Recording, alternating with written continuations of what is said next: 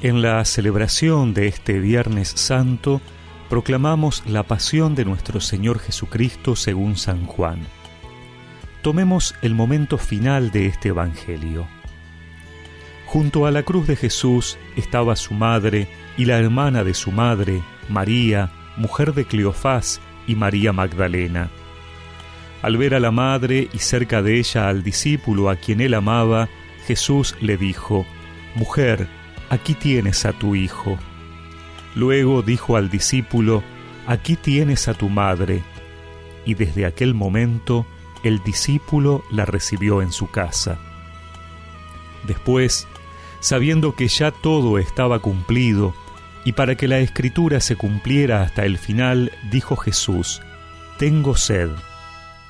Había allí un recipiente lleno de vinagre, empaparon en él una esponja, la ataron a una rama de hisopo y se la acercaron a la boca. Después de beber el vinagre, dijo Jesús, Todo se ha cumplido, e inclinando la cabeza, entregó su espíritu.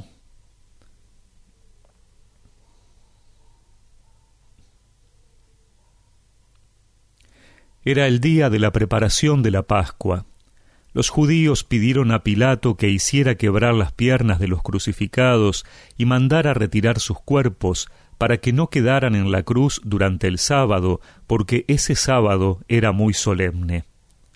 Los soldados fueron y quebraron las piernas a los dos que habían sido crucificados con Jesús.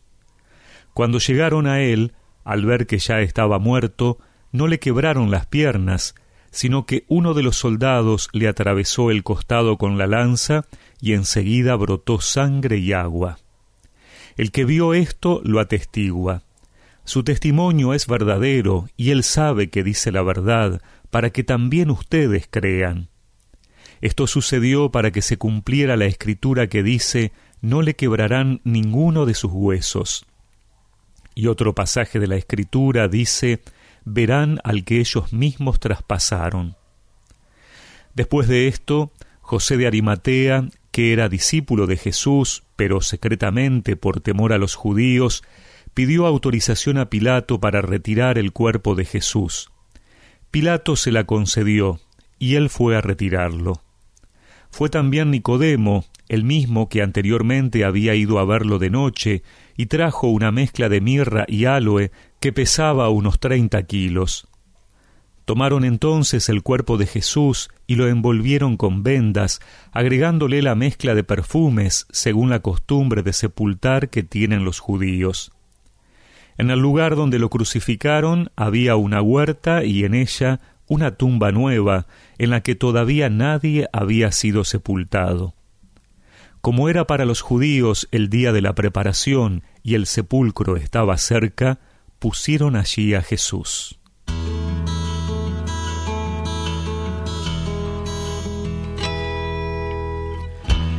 La entrega de Jesús en la cruz, antes que para reflexionar, es un acontecimiento para contemplar y sentir.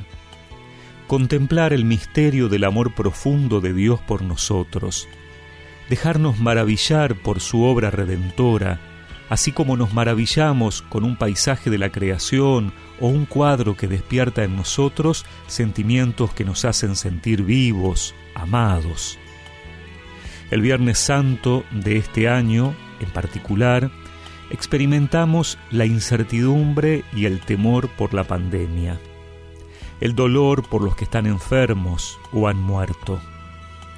Hoy no solo acompañamos a Jesús en su pasión, sepamos que al ponernos a su lado, Él nos acompaña también a nosotros. Él, que ha soportado el peso de la cruz, que lo ha vivido en carne propia, sabe lo que significa. Jesús no reniega ante la cruz, no se revela contra Dios, no se enoja con los demás. Vivir con el Señor este Viernes Santo es también aprender de Él, a ser como Él, a esperar con Él. Porque sabemos que la muerte no tiene la última palabra. Porque estamos seguros que Dios es capaz de sacar algo bueno de todo esto malo que nos pasa. porque el Señor quiere que confiemos en Él, que no nos dejemos ganar por el miedo. Uniéndonos a Cristo, vivamos con Él la esperanza de la resurrección. Tú me mueves, Señor, muéveme el verte,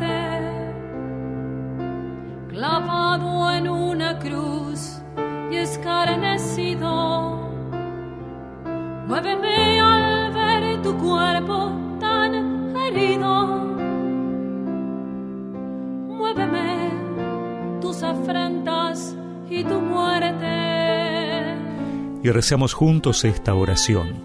Señor, que conoces los sufrimientos humanos porque los has experimentado, enséñanos a transformar todo lo que vivimos en ofrendas de amor. Amén.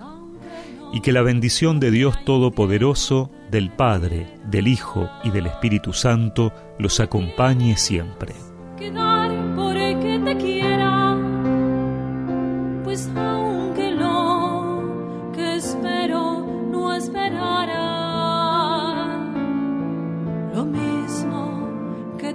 Quiero, te quisiera.